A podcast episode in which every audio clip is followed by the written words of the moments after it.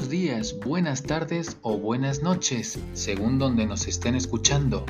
Mi nombre es Javier Taboada de Zúñiga y estáis escuchando Idiomas B2B, un podcast donde os hablaremos de temas relacionados con los idiomas dentro del mundo de los negocios, por ejemplo, cómo y cuándo intervenir en una reunión de negocios a nivel nacional e internacional algunos consejos sobre el tipo de empresario con el que vais a hacer negocios en el extranjero, algunos proverbios y o refranes populares del mundo y muchos temas más.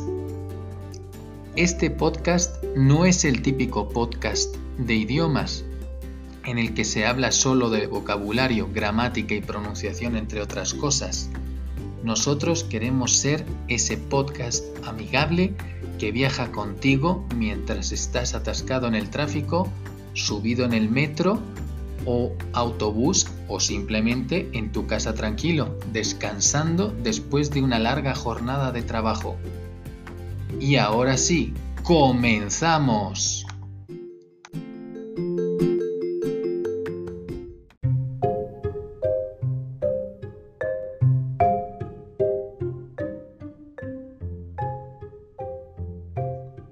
En el podcast de hoy vamos a hablar de algunos estereotipos de negocios, cómo es negociar con empresarios chinos y finlandeses, lo cual nos puede servir antes de entrar a hacer negocios en dichos países. Empezaremos por los estereotipos de negocios en China. Me imagino que muchos de los que nos están escuchando pensarán que los empresarios chinos son unos mafiosos delincuentes y que trafican con personas, como nos lo pintan en las películas americanas, lo cual no es nada cierto. Lo cierto sí es que son personas bastante trabajadoras, disciplinadas y con gran capacidad de aprendizaje. Son educados y respetan mucho sus creencias. También se caracterizan por ser muy buenos anfitriones y hospitalarios vamos a destacar algunos puntos de comunicación que son muy importantes para tener en cuenta si quieren hacer negocios en este gran país que es China. Empezaremos con el primero. La cortesía es clave en la cultura china. Perder los nervios o levantar la voz durante una negociación es un gravísimo error.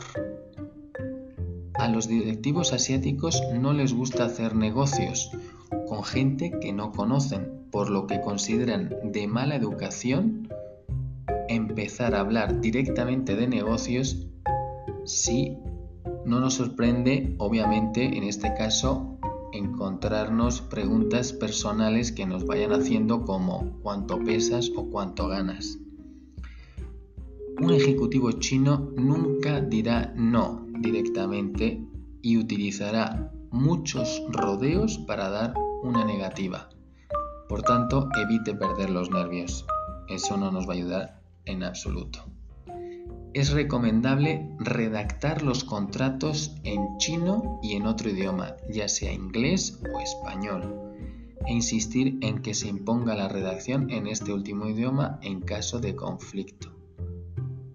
Durante un intercambio de tarjetas de presentación es importante recordar sujetar la tarjeta con las dos manos tanto al entregarla como al recogerla.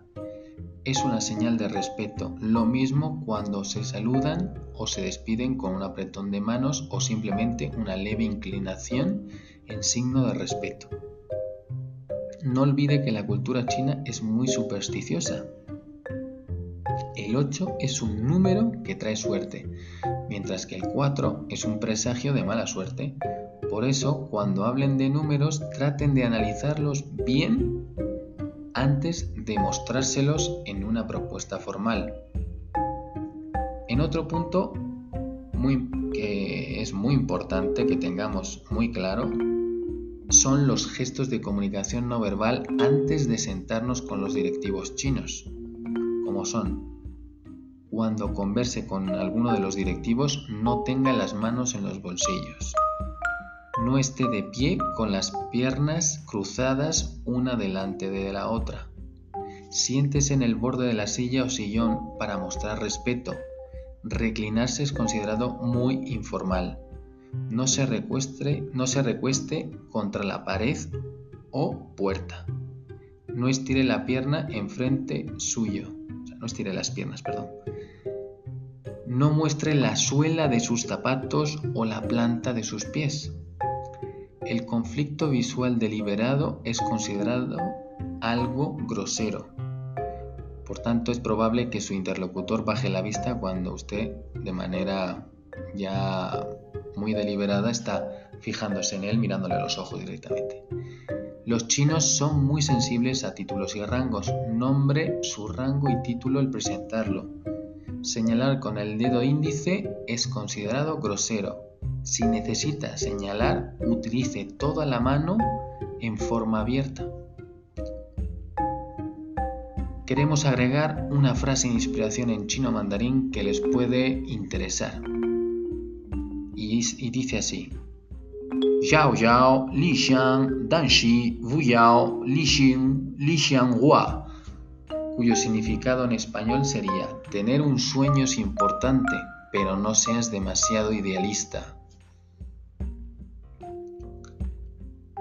Ahora vamos a pasar con los estereotipos de negocios en Finlandia. Al contrario que nuestros homólogos chinos, los empresarios finlandeses valoran mucho la democracia y la igualdad en todos los sentidos. Es un país de cultura de perfil bajo.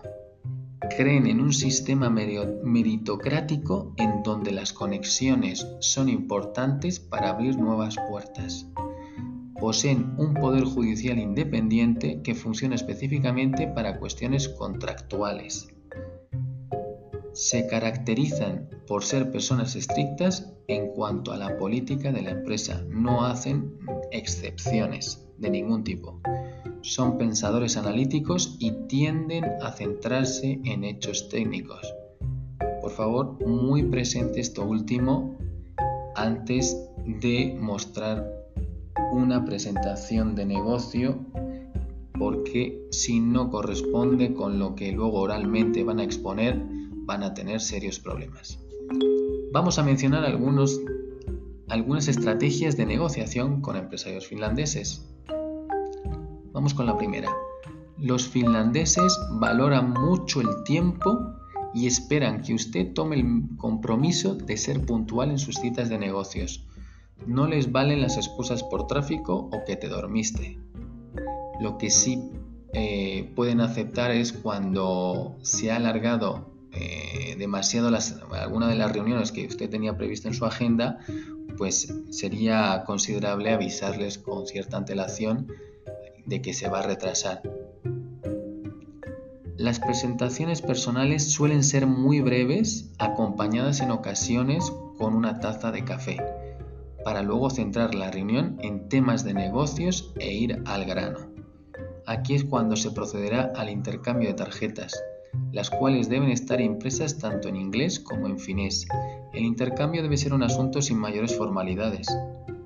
Debemos tener muy en cuenta que el finlandés habla correctamente inglés, sin ningún problema, pero prefiere que ciertos temas estén traducidos al finlandés. Las exposiciones a menudo suelen armarse con un programa lo más actual posible. Por ejemplo, Prezi, es algo más dinámico, más visual. Por favor, evitar el PowerPoint ya queda un poco obsoleto. Donde colocaremos algunos los puntos más importantes para acompañar la presentación oral. Es natural que se interrumpa ocasionalmente para realizar preguntas o comentarios. Los finlandeses creen en la frase todo lo que vale la pena hacerlo, vale la pena hacerlo bien son muy exigentes con los resultados de los productos o servicios que se presenten. Esto tenemos que tenerlo muy muy claro. Debemos ser muy buenos y tener todo en regla. Al concluir una reunión no suelen dar un apretón de mano, para darle un fin formal, pero en muchos casos cuando se trata de extranjeros y en el caso de que se cierre alguna oferta puede que se produzca un saludo formal agitando las manos. También agregar que el finlandés eh, no solo habla inglés y, finlandés, sino hay mucha población finlandesa que es sueco parlante. Por tanto, si, si averiguamos que la negociación va a requerirse en sueco, sería importante esto trabajarla. Vamos a comentar una frase de inspiración en finés que puede ser pues, útil, pero también interesante, ¿no? Y dice así: Surin vara ei ole siinä, eta tahta lien korkealle ja epäonnistu vaan että tähtä liian matalalle ja onnistuu cuyo significado en español sería el mayor peligro es no apuntar demasiado alto y fallar, sino apuntar demasiado bajo y tener éxito. Por último, antes de acabar el podcast, no queremos olvidarnos de nuestra sección de frases inspiradoras para el aprendizaje de idiomas. Esta semana tenemos la frase de Edmund de Waal, que es un artista, maestro alfarero y autor inglés contemporáneo. Y la frase dice así, con idiomas siempre estás en casa.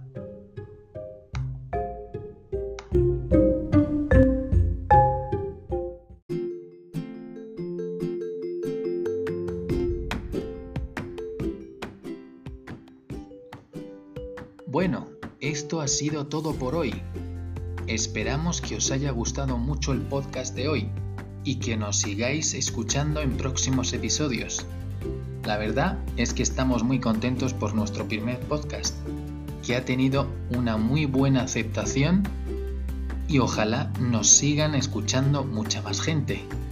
Por favor, apoyarnos compartiéndolo con vuestros amigos y compañeros de trabajo para que más gente lo pueda disfrutar. Os esperamos en el próximo podcast de idiomas B2B. ¡Chao!